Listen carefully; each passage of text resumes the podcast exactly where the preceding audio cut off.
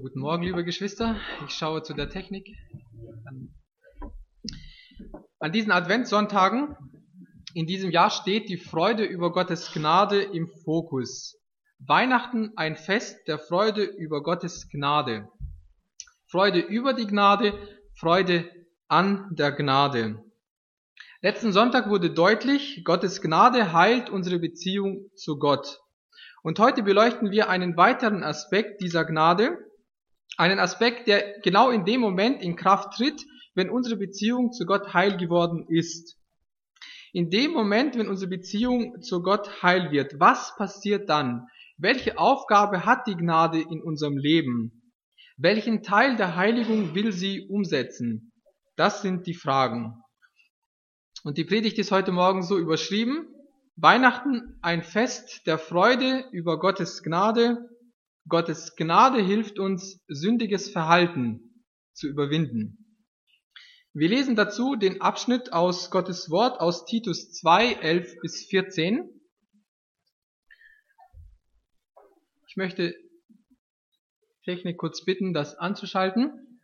Titus Kapitel 2, Vers 11 bis 14. Denn die Gnade Gottes ist erschienen, die heilbringend ist für alle Menschen. Sie nimmt uns in Zucht, damit wir die Gottlosigkeit und die weltlichen Begierden verleugnen und besonnen und gerecht und gottesfürchtig leben in der jetzigen Weltzeit, indem wir die glückselige Hoffnung erwarten und die Erscheinung der Herrlichkeit des großen Gottes und unseres Retters Jesus Christus, der sich selbst für uns hingegeben hat, um uns von aller Gesetzlosigkeit zu erlösen und für sich selbst ein Volk zum besonderen Eigentum zu reinigen, das eifrig ist, gute Werke zu tun. Das ist der ganze Text, an, um den es an diesen Sonntagen geht. Und mein Fokus, also der Satz, der mir für heute Morgen zugeteilt ist, ist Vers 12a. Sie, die Gnade, nimmt uns in Zucht, damit wir die Gottlosigkeit und die weltlichen Begierden verleugnen. Wenn man diese Verse im Zusammenhang anschaut, dann merkt man, Paulus hat hier wieder einen sehr langen Satz mit sehr vielen Kommas geschrieben. Und manchmal ist es hilfreich, solche Sätze in ihre Einzelteile zu zerlegen, um zu verstehen, was möchte Paulus sagen, was ist seine Hauptaussage. Und das möchte ich jetzt am Anfang mit euch kurz machen. Ihr seht es hier an der Wand. Vielleicht werden nicht alle von euch mit diesem Satzschaubild etwas anfangen können, aber sicher werden es einige von euch hilfreich finden.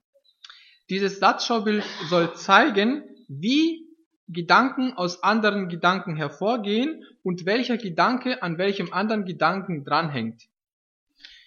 Paulus beginnt links oben den Satz mit den Worten, denn die Gnade Gottes ist erschienen.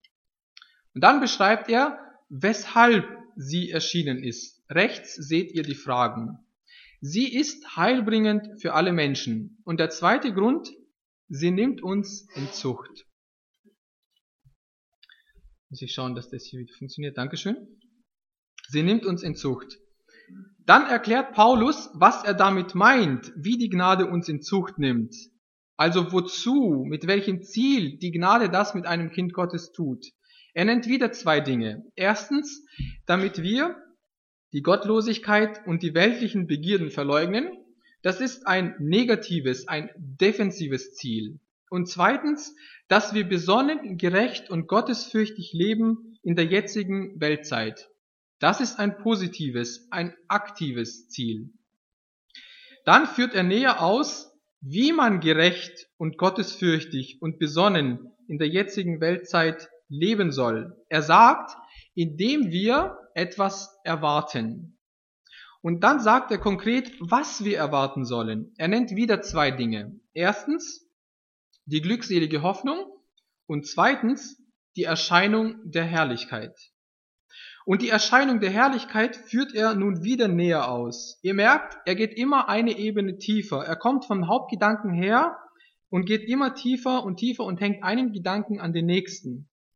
Also, er führt nun aus, wessen Herrlichkeit und Hoffnung wir erwarten sollen. Er nennt wieder zwei Namen. Die des großen Gottes und zweitens unseres Retters Jesus Christus. Und bei dem Stichwort Jesus Christus macht Paulus eine neue Ebene von Untergedanken auf. Er sagt nun, wieso Jesus Christus unser Retter ist, wieso, weshalb und wozu er uns gerettet hat. Unser Retter ist Jesus Christus, weil er sich selbst für uns hingegeben hat. Er hat sich selbst für uns hingegeben, wieder aus zwei Gründen. Erstens, um uns von aller Gesetzlosigkeit zu erlösen und zweitens, um für sich selbst ein Volk zum besonderen Eigentum zu reinigen.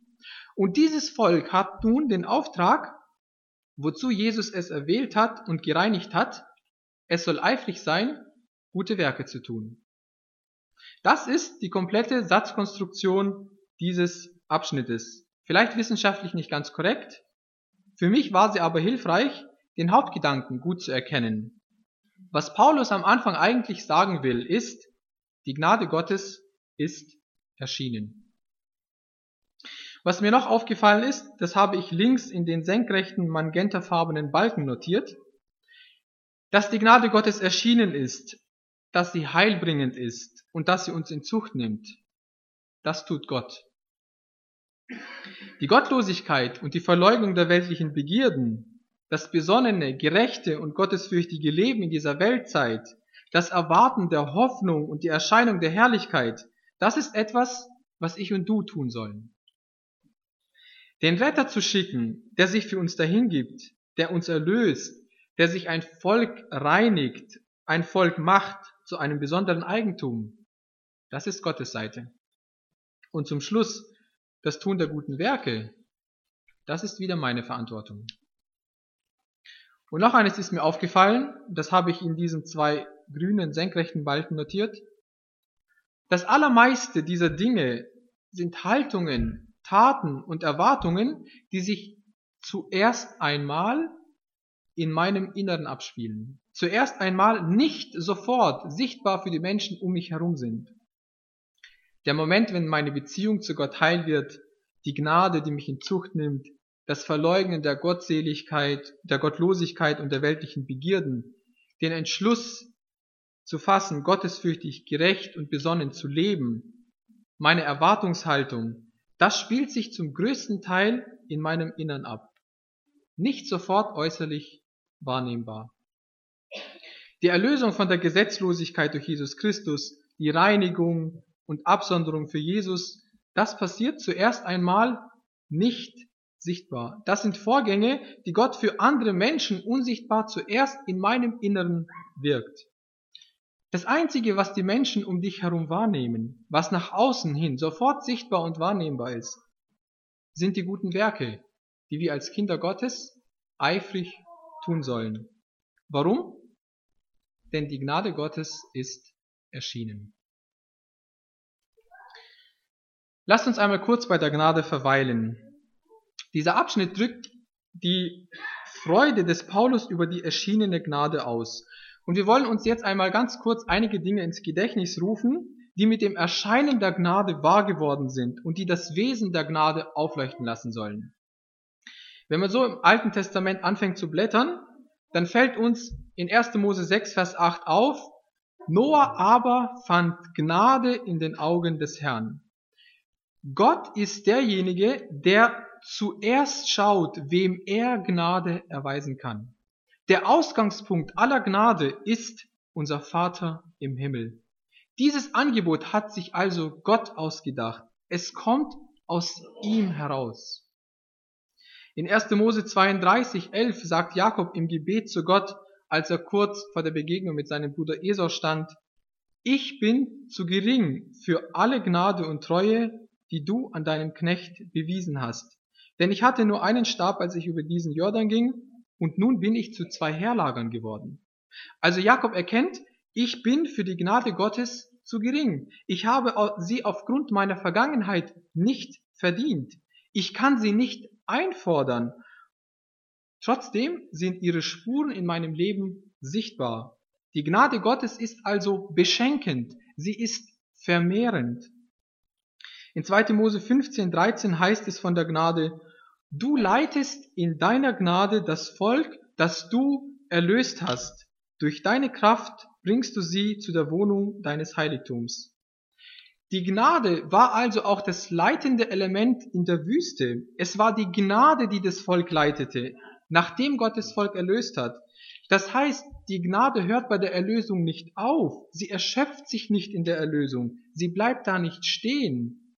Sie ist weiter die wesentliche Kraft, die nach der Erlösung auch für den Fortbestand sorgt, die für das Weiterkommen sorgt. Und ihr Ziel ist es, die Erlösten sollen im Heiligtum ankommen. Dahin will die Gnade sie bringen, zu der Wohnung seines Heiligtums. Sogar in den zehn Geboten kommt die Gnade vor. In 2. Mose 20,6 heißt es, der aber Gnade erweist an vielen Tausenden, die mich lieben und meine Gebote halten.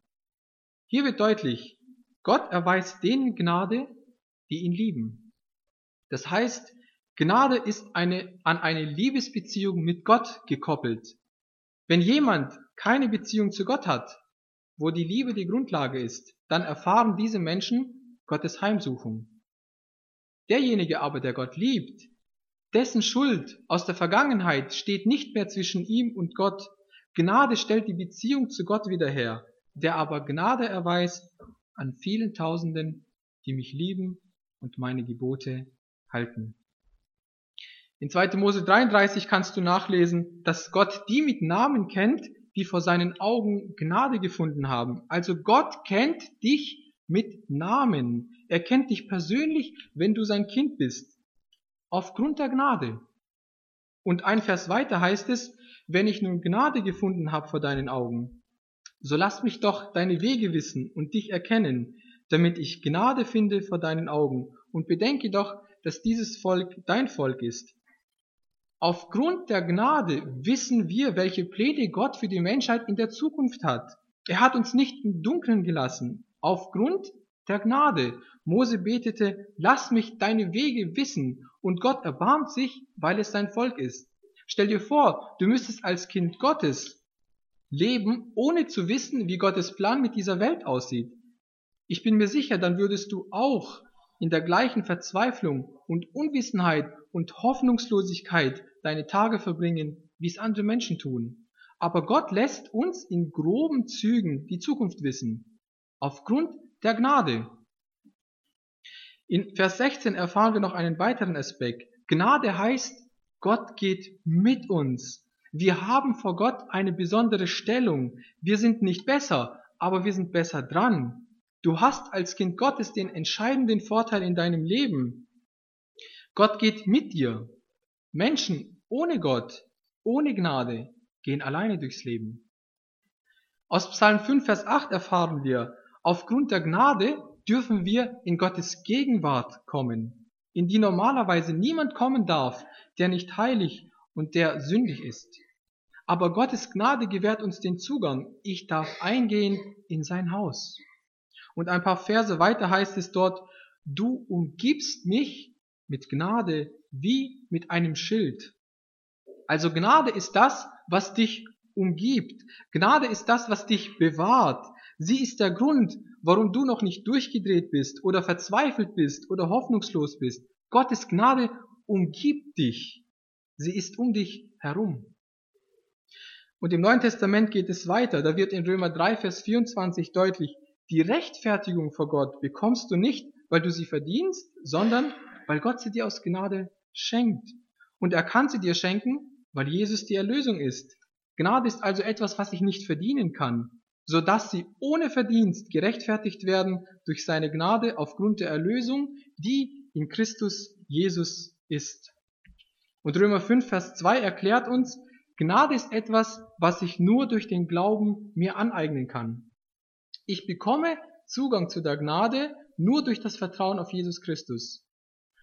Und in 1. Korinther 5, Vers 10 hält Paulus ganz nüchtern fest, aber durch Gottes Gnade bin ich, was ich bin. Und seine Gnade, die er an mir erwiesen hat, ist nicht vergeblich gewesen, sondern ich habe mehr gearbeitet als sie alle, jedoch nicht ich, sondern die Gnade Gottes, die in mir ist. Alles, was wir als Christen haben, erreicht haben, gearbeitet haben, alles, was uns gelungen ist, ist aufgrund der Gnade gelungen gearbeitet und erreicht worden. Das, was du bist, bist du aufgrund von Gottes Gnade, nicht aufgrund deiner eigenen Bemühungen. Wir würden noch viel mehr entdecken, was Gnade bedeutet. Das war jetzt nur eine unvollständige, eingeschränkte Auswahl. Aber ganz bewusst habe ich den Fokus darauf gelegt, was die Gnade in deinem Leben will, was sie tut, was sie für dich sein kann, von Gottes Seite her, von seiner Absicht. Lieber Freund, lieber Christ, die Gnade Gottes will dich finden, dich beschenken, sich in dir vermehren, sie will dich leiten, sie will für dein Weiterkommen sorgen, sie will deine Kraft sein, sie will dich zu Gottes Heiligtum bringen und dir vergeben. Wegen ihr kennt Gott dich mit Namen, wegen ihr kennst du Gottes Plan für diese Welt, wegen ihr hast du Hoffnung. Gott geht mit dir und du bist besser dran. Wegen ihr darfst du in die Gegenwart Gottes kommen und sie ist es, die dich umgibt. Durch sie wirst du vor Gott gerechtfertigt. Alles, was du bist, bist du aufgrund der Gnade. Und ich will an dieser Stelle heute ganz bewusst einmal kein Aber sagen. So ist die Gnade. Punkt. Und diese Gnade ist ein Geschenk. Das sagt Epheser 2, Vers 8. Denn aus Gnade seid ihr errettet durch den Glauben und das nicht aus euch. Gottes Gabe ist es. Gottes Gabe ist es. Die Gnade ist also ein Geschenk an dich und mich. Und ich habe mir jetzt die Frage gestellt, was für eine Art von Geschenk ist denn die Gnade? Lasst uns einmal darüber kurz nachdenken. Nun, die Gnade ist kein Geschenk in der Art eines Kochtopfes, den ich überreicht bekomme und dann irgendwohin stelle. Diesen Kochtopf hole ich hervor, wann ich ihn brauche, und ich stelle ihn weg, wenn ich ihn nicht brauche. Ich kann ihn mal mit Blumenkohl füllen oder auch mal mit Blumenerde. Dieses Geschenk wird sich nicht dagegen wehren, weil es tot ist und kein Eigenleben hat. Und wenn er kaputt geht, dann tausche ich ihn auf Garantie. Ich kann unter Umständen auch nicht sagen, ich habe dieses Geschenk nicht verdient. Vielleicht habe ich ja in der Gemeinde hier ein Jahr lang die Kochtöpfe gewaschen und bekomme zum Dank dafür einen Kochtopf geschenkt. Die Gnade Gottes ist kein Geschenk dieser Art und Weise eines leblosen Objektes, das ich bekomme und dann irgendwohin stelle und bei Bedarf hervorhole und dann wieder irgendwohin verstaue. Die Gnade ist auch nicht wie ein Stapel Küchenrollen, die ich einkaufe, einlagere und mir dann bei Bedarf hervorhole. Ich reiße mir immer ein Blatt ab, um damit entweder den Schmutz vom Mund abzuwischen oder den Fleck auf dem Hemd zu vergrößern. Dann knülle ich das Blatt zusammen und entsorge es im Müll. Und wenn ich wieder ein Blatt brauche, reiße ich wieder eines ab und so weiter. So eine Art von Geschenk ist die Gnade nicht. Die Gnade Gottes ist eher ein Geschenk in der Art, wie man einen Partner geschenkt bekommt. Zum Beispiel eine Ehefrau. Also ich empfinde meine Ehefrau als Geschenk. Ich kann meine Frau aber nicht irgendwohin verstauen und wieder hervorholen, wann ich es will. Ich kann meine Frau vielleicht mit Blumenkohl füllen. Bei Blumenerde wird es schon schwieriger. Ich kann bei meiner Frau auch den Geduldsfaden nicht beliebig oft abreißen. Sie, sie ist auch nicht auf Garantie austauschbar. Dieses Geschenk hat nämlich ein Eigenleben. Es wird sich wehren.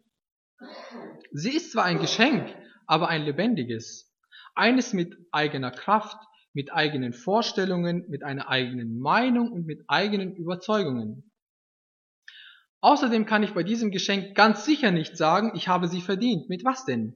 Soll ich sagen, ich habe sieben Jahre Brei gegessen, dann zehn Jahre die Schulbank gedrückt, dann drei Jahre studiert und ein Jahr in der Küche Kochtöpfe gespült und jetzt habe ich eine Frau verdient? Das passt nicht. Man kann sich das, äh, Geschenk einer Ehe nicht verdienen, wie man sich das Geschenk eines Kochtopfes vielleicht durchaus verdienen kann. So ist es mit der Gnade. Sie ist zwar ein Geschenk, aber kein willenloses, Wehrloses, das mit sich machen lässt, was ich will. Und Titus 2, Vers 11 bis 14 macht im Zusammenhang deutlich, Paulus schreibt das Wort Gnade, aber er meint damit Jesus Christus. Jesus Christus ist erschienen. Die Gnade, ihr Lieben, ist eine Person. Jesus Christus ist die menschgewordene Gnade.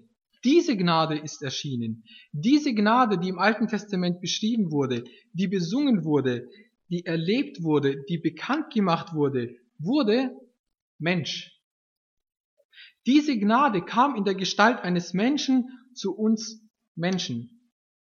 Darf ich euch ein paar Verse in Erinnerung rufen, die diesbezüglich über Jesus geschrieben sind? Lukas 2, Vers 40. Und Gottes Gnade war auf ihm. Lukas 4, 22. Und sie alle gaben ihm Zeugnis und wunderten sich über die Worte der Gnade, die aus seinem Munde kamen. Und das Wort wurde Fleisch und wohnte unter uns, und wir sahen seine Herrlichkeit, eine Herrlichkeit als des Eingeborenen vom Vater, voller Gnade und Wahrheit. Und aus seiner Fülle haben wir alle empfangen Gnade um Gnade. Und Johannes 1, Vers 17, denn das Gesetz wurde durch Mose gegeben, die Gnade und die Wahrheit ist durch Jesus Christus geworden. Die Gnade ist geworden. Jesus Christus ist die Gnade in Person. Und mit dieser Gnade kann ich nicht machen, was ich will.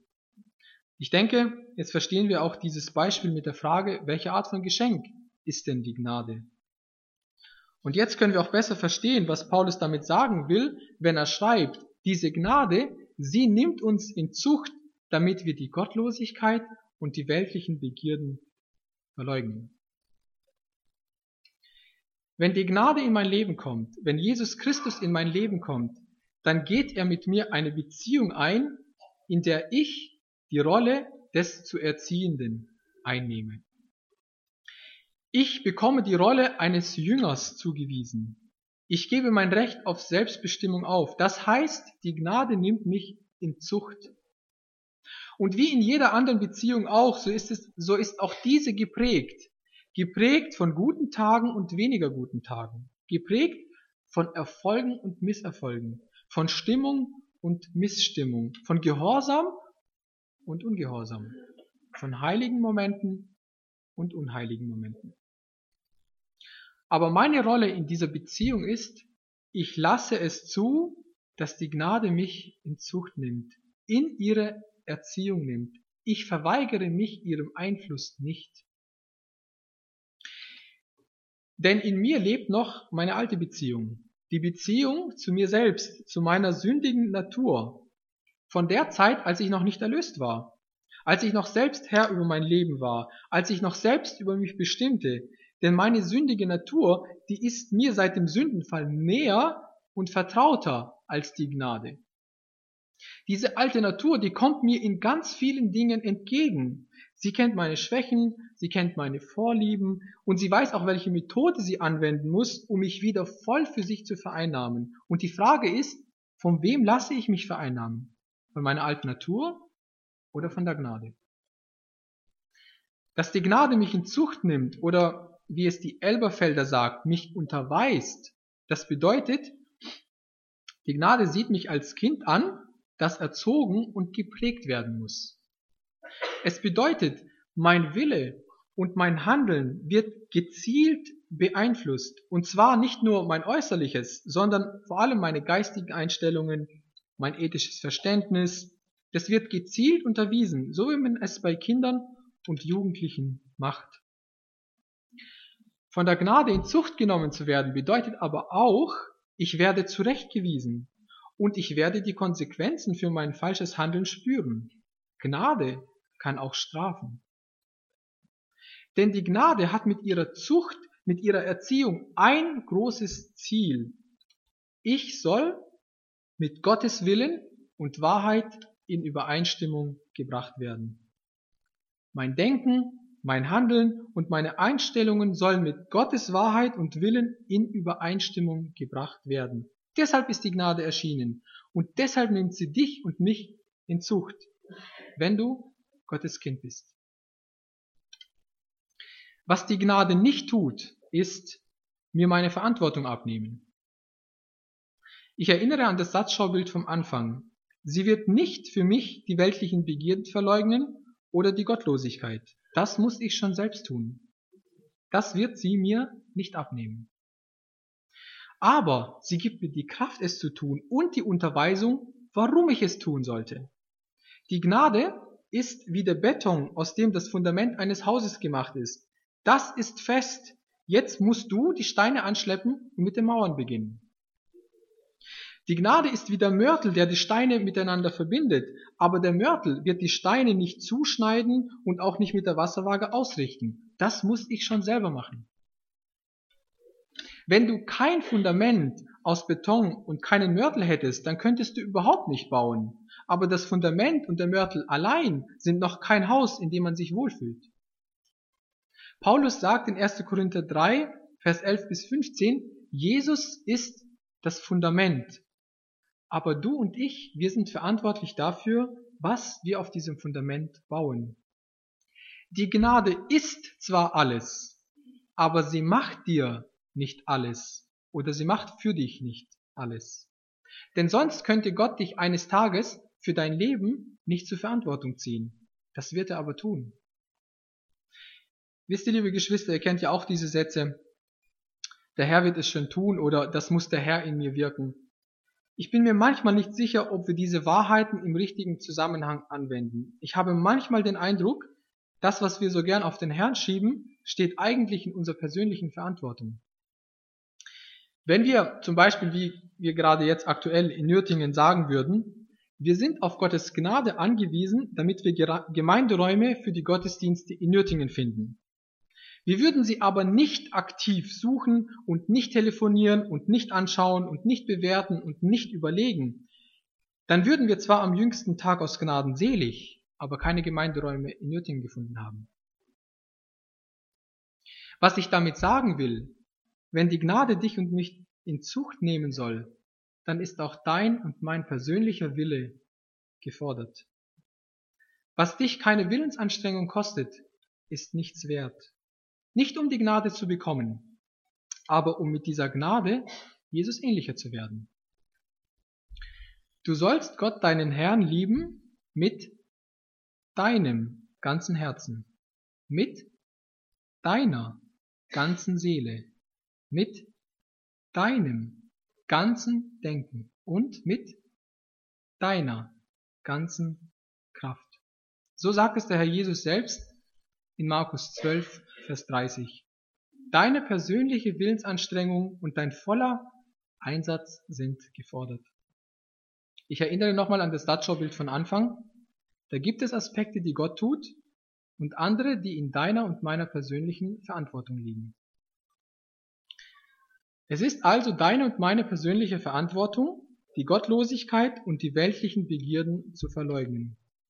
Und die Gnade hilft uns dabei. Die Gnade hilft uns, sündiges Verhalten zu überwinden. Sie hilft dir. Sie tut es aber nicht für dich. Was ist hier mit Gottlosigkeit und weltlichen Begierden gemeint? Wenn die Bibel das Wort Gottlosigkeit benutzt, dann meint sie in erster Linie eine negative Verehrung. Also das heißt eine Verehrung, die Gott nicht zum Ziel hat. Einen Lebensstil, der Gott ausklammert der ihn einen guten Mann sein lässt, aber nicht meinen persönlichen Herrn. Wenn du also deinen Alltag, dein Leben planst und einrichtest und genießt, ohne Gott mit einzubeziehen, dann handelst du Gott los, los von Gott. Und diese Lebenshaltung, diese Grundeinstellung, die beginnt sich zu ändern, wenn die Gnade Gottes in deinem Leben erscheint.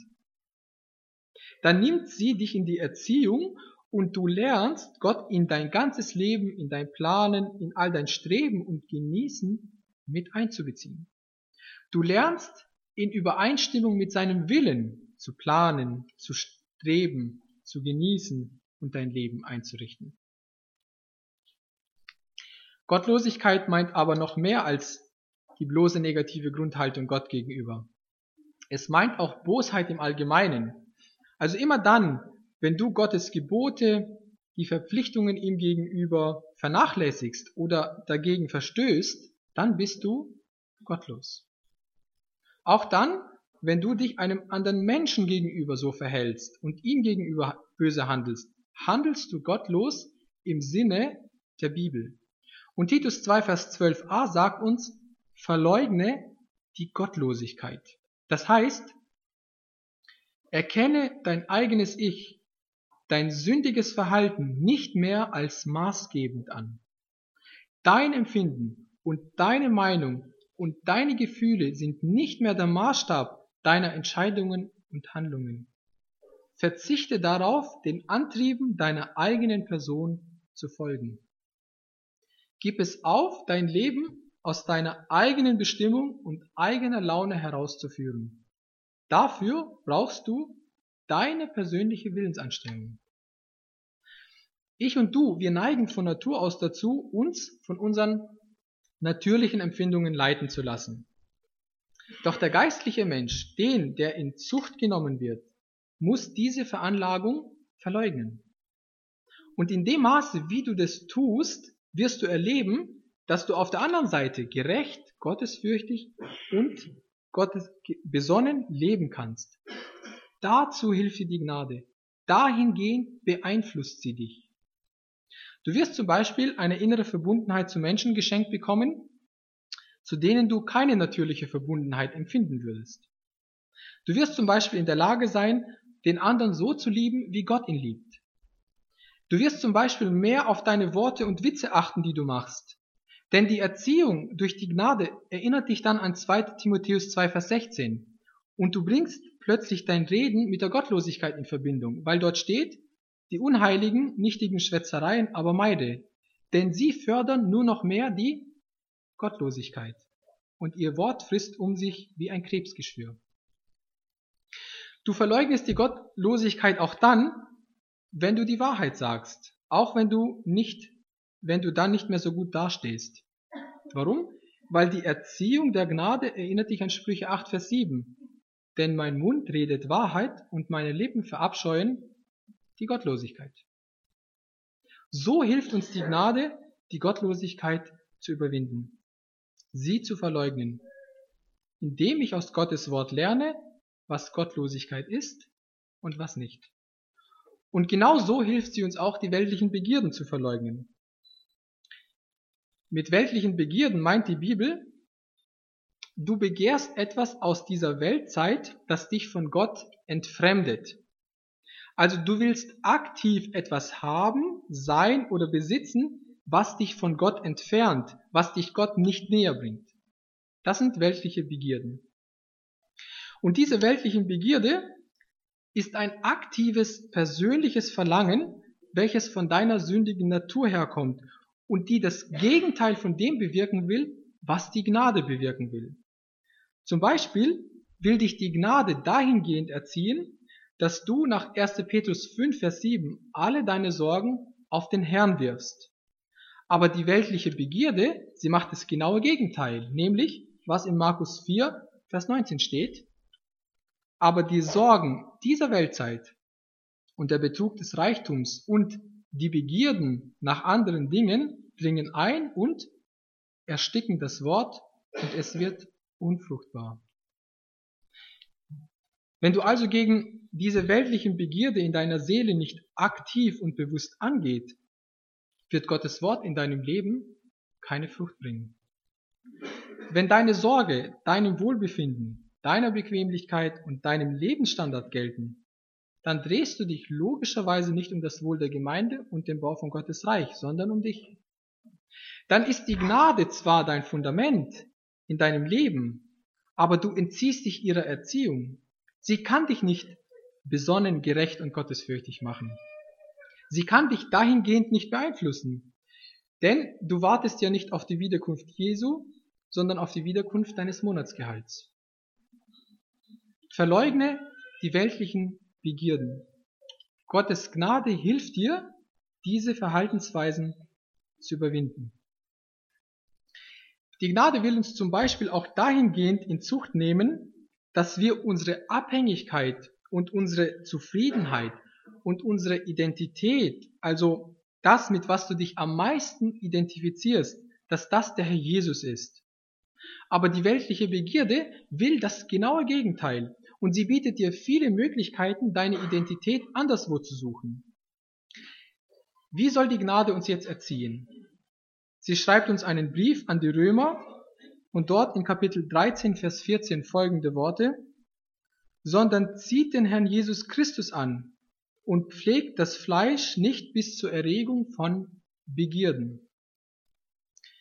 Ich lese das und verstehe, wenn ich jeden Tag übermäßig viel Zeit das Bad blockiere, egal ob ich Mann oder Frau bin, wenn ich am Dienstag den Friseur zur Verzweiflung bringe, am Mittwoch meine Fußmassage brauche, am Donnerstag meine Pediküre für Fortgeschrittene und mich dann am Freitag von dem ganzen Stress erholen muss, indem ich zum Wellness gehe, und das Ganze nur, damit ich mich mit dem Schönheitsideal des Zeitgeistes identifizieren kann, dann pflege ich meinen Körper bis zur Erregung von Begierden.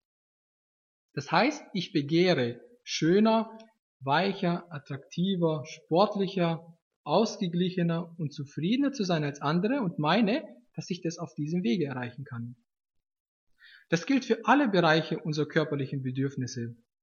Die Pflege, den Sport, das Essen, die Sexualität, die Ruhe, der Urlaub, das Bodybuilding, die Bibel ist nicht gegen normale körperliche Bedürfnisse, im Gegenteil. Bei einigen muss die Gnade manchmal auch genau dieses Ziel anvisieren. Denn Epheser 5, Vers 29 sagt, denn niemand hat je sein eigenes Fleisch gehasst, sondern ernährt und pflegt es gleich wie der Herr die Gemeinde. Das heißt, die Zeit, das Material und das Geld, das du für deine körperlichen Bedürfnisse aufwendest, muss im Verhältnis zu dem stehen, was dein Körper wirklich braucht. Es soll auf keinen Fall Ausdruck deines Lebensinhalts oder Ausdruck deiner Identität sein. Also, die Gnade nimmt mich in Zucht, indem ich diese sündige Verhaltensweise bei mir registriere, sie verleugne und merke, meine Identität finde ich bei Jesus und nicht bei Nivea. Wie hilft uns die Gnade noch, sündiges Verhalten zu überwinden? Die Gottlosigkeit und die weltlichen Begierden zu verleugnen. Römer 12, Vers 16, äh Vers 6.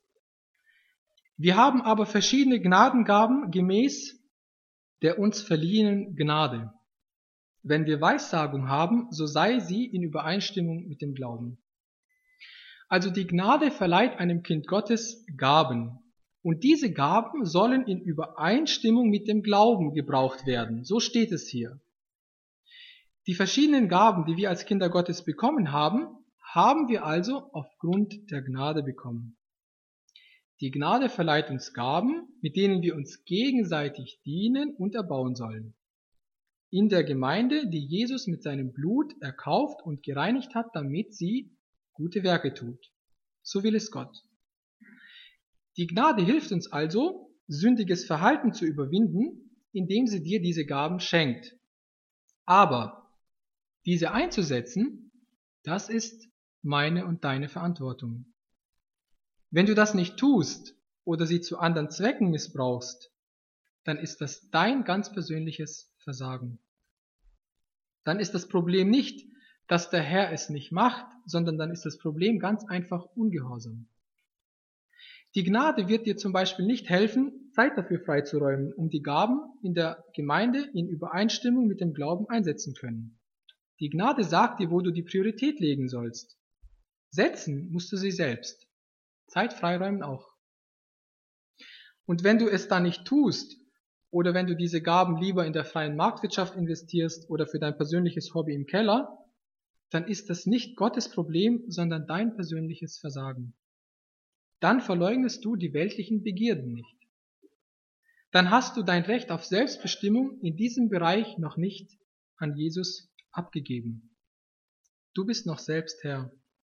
Die Gnade will dir aber helfen, dieses sündige Verhalten zu überwinden. Ich will in die Schlusskurve kommen, liebe Geschwister, lasst uns die Ermahnung von Paulus persönlich nehmen, die er in 2. Korinther 6, Vers 1 schreibt. Aber als Mitarbeiter ermahnen wir euch auch, die Gnade Gottes nicht vergeblich zu empfangen. Man kann die Gnade Gottes vergeblich empfangen. Du hast sie. Sie ist das Fundament in deinem Leben, aber sie wirkt sich nicht bei dir aus. Sie kommt nicht zu Wort. Sie kommt nicht zum Zuge in deinem Leben und Denken. Sie hat die Herrschaft nicht übertragen bekommen. Das Fundament aus Beton der Gnade bleibt leer und der Regen der weltlichen Begierden und der Gottlosigkeit schüttet Tag für Tag, Jahr für Jahr darauf nieder und hindert dich vielleicht endlich damit anzufangen, die Mauern des geistlichen Fortschritts mit dem Mörtel der Gnade zu errichten. Paulus hat die Gnade nicht vergeblich empfangen. Er hat alles gegeben. Wir haben vorher gelesen in 1. Korinther 15, Vers 10, ich habe mehr gearbeitet als alle anderen, aber nicht ich, sondern die Gnade.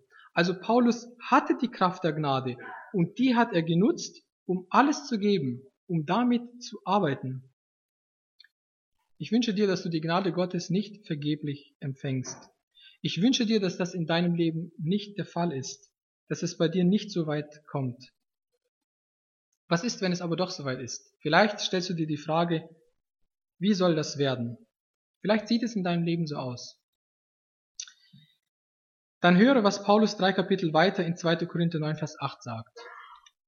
Gott aber ist mächtig, euch jede Gnade im Überfluss zu spenden, so dass ihr in allem, alle Zeit, alle Genüge habt und überreich seid zu jedem guten Werk. Also mehr Superlative konnte Paulus wirklich nicht mehr finden. Also mit anderen Worten, die Gnade hat Macht, sie hat die Macht, uns zu guten Werken auszurüsten. So dass wir genug haben, um gute Werke zu tun. So dass wir genug haben, nicht nur das Minimum zu tun, sondern überreich und alle Genüge. Aber das Ziel ist, dass wir es zu guten Werken gebrauchen, nicht für uns selbst. Gott ist mächtig. Er ist mächtig, dich zu befähigen, den ersten Schritt zu tun. Vielleicht ist es für dich ein kleiner Schritt, aber geh ihn im Gehorsam. Beginne die Gottlosigkeit und die weltlichen Begierden zu verleugnen. Und du wirst erleben, Gottes Gnade hilft dir, sündiges Verhalten zu überwinden.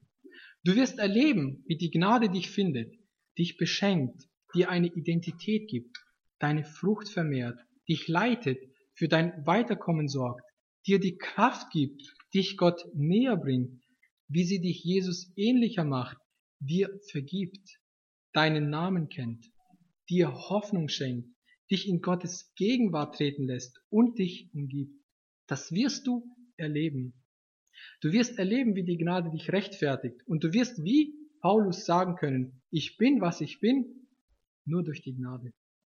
Weil sie mein Fundament ist, weil sie mir die Kraft gibt, weil Jesus selbst die Person in der Gnade ist.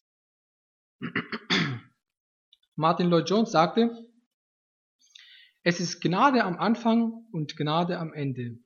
Das christliche Leben beginnt mit der Gnade, es muss fortgesetzt werden in Gnade, es endet mit Gnade. Gnade, wunderbare Gnade. Durch Gottes Gnade bin ich, was ich bin, doch nicht ich, sondern die Gnade, die mit mir war. Möge der Herr es in dir und mir wirken, dass diese Gnade dir und mir Kraft gibt, sündiges Verhalten zu überwinden. Dann erst hast du nämlich Weihnachten, das Fest der Freude, in seinem eigentlichen Ursprungsgedanken erfasst. Und dann erlebst du es auch ganz persönlich. Amen. Ich möchte noch beten. Herr Jesus, wir danken dir, dass du die menschgewordene Gnade bist, dass du als Person die Gnade geworden bist. Und dass in diesem Moment, wenn wir eine Beziehung mit dir eingehen, die Gnade uns in eine Erziehung nimmt, um dich ähnlicher zu machen. Und ich möchte dich bitten, dass wir das erfahren dürfen in unserem Alltag, dass wir die Gottlosigkeit und die weltlichen Begierden bewusst verleugnen und gottselig, gerecht und besonnen leben in dieser jetzigen Weltzeit. Danke, dass du uns die Kraft dazu schenkst, dass dieses Fundament da ist. Bitte hilf uns darauf, so zu bauen, dass es nicht eines Tages verbrennt. Danke, dass du uns auch dazu Gnade schenkst. Amen.